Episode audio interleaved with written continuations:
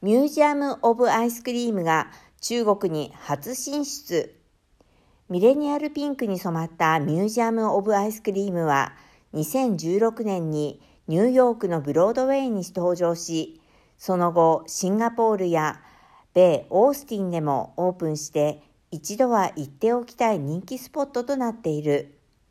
そんなミュージアム・オブ・アイスクリームが今月31日、中国上海市にオープンする予定だ。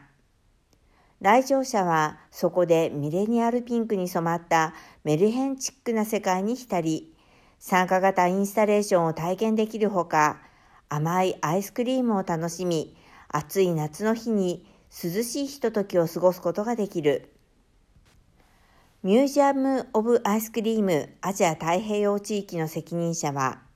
中国は活力と活気に満ちた国で急成長を続けている国際市場の一つであるため、私たちが前進する上で理想の場所でもある。ミュージアム・オブ・アイスクリームがある他の国において、中国人観光客からは非常にポジティブなフィードバックを得ている。アジア太平洋地域で2カ所目、中国で初となるミュージアム・オブ・アイスクリームが上海でオープンするのを非常に楽しみにしている。